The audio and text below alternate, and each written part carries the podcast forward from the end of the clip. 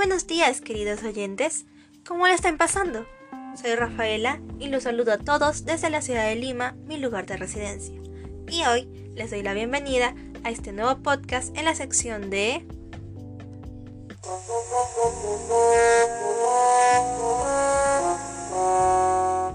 Actualidad y ciudadanía. Desde que se fundó el proyecto especial bicentenario de la presidencia del Consejo de Ministros, se tuvo la posibilidad de elegir entre dos caminos. El primero y más evidente para todos era el de pensar el bicentenario como una gran fiesta que se conmemoraría el 28 de julio del 2021. El segundo era entender este hito histórico como la gran oportunidad para imaginar juntos el país que queremos ser, y emprender el camino para hacerlo realidad, a fin de llegar al 2021 seguros de que hay mucho que conmemorar y mucho también para reforzar y construir. Debido a esta nueva pandemia y a pesar de las dificultades, transitaremos la segunda ruta, y es que no podemos ignorar las señales que nos muestran a un país fragmentado, corroído por la corrupción, y ese es el tema que hemos de tratar hoy. Recientemente, Fernando Libra difundió unos audios de Vladimiro Montesinos y Guillermo Sendón. El primero evidenciaría un intento de manipular al Jurado Nacional de Elecciones.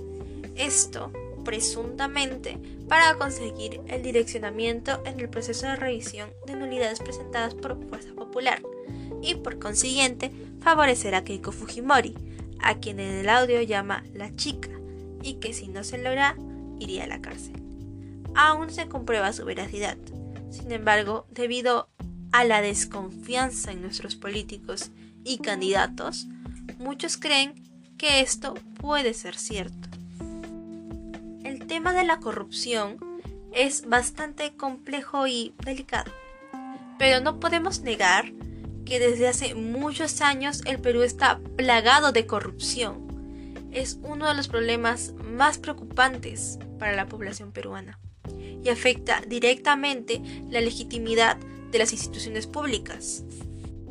De acuerdo al barómetro de las Américas de Latin American Public Opinion Project, Perú fue el país más preocupado por el tema de la corrupción a nivel regional. Un 36% de la población lo señala como el principal problema por encima de otros temas, como la economía, la seguridad, la inestabilidad política, entre otros.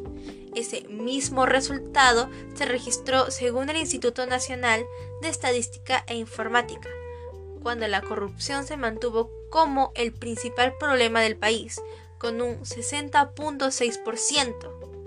Además, revisando los informes previos de esta última institución, se aprecia que desde el año 2017 hasta la actualidad se consolida la ubicación de la corrupción sobre la delincuencia como el principal problema del Perú.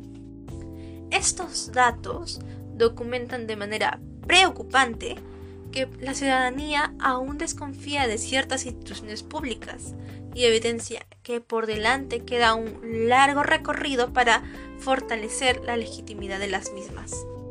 Y es que es realmente indignante cómo después de muchos años todos nuestros expresidentes estén en algún nivel de investigación o proceso por corrupción. Lo más dañino y peligroso de sentir una corrupción generalizada es perder la esperanza, la sensación de impotencia que nos genera, el dejar de creer en las instituciones, en nuestros políticos, en la gente que se supone que deberíamos confiar.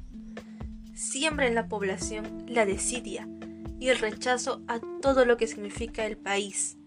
Atenta contra las condiciones necesarias para la vida en sociedad. Afecta el progreso y el desarrollo de nuestro país e influye en la inestabilidad política de los estados. Es deplorable ver la falta de valores que existe en nuestra sociedad y la distribución política del poder en la administración pública de forma intolerablemente concentrada y discrecional.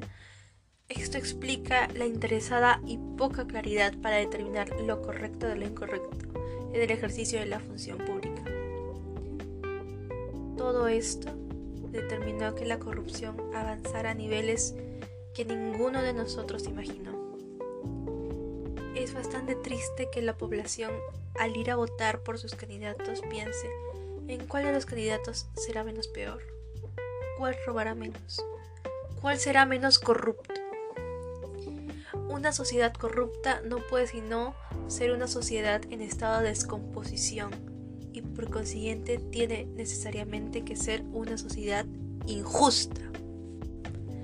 De plano, todo este panorama de causas y efectos que hemos expuesto nos muestra un fenómeno cuya represión desborda su tratamiento meramente jurídico penal y nos exige poner atención, además, en otro tipo de políticas de carácter extrajurídico o extrapenal.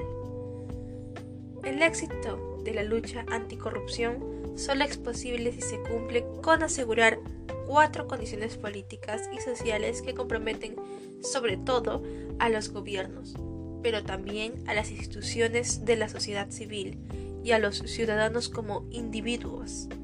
El rechazo a la impunidad, la constitución de una alianza político-social contra la corrupción a largo plazo, basada en la articulación de intereses, el fortalecimiento del liderazgo público y privado y el establecimiento de un coto a la corrupción sistemática.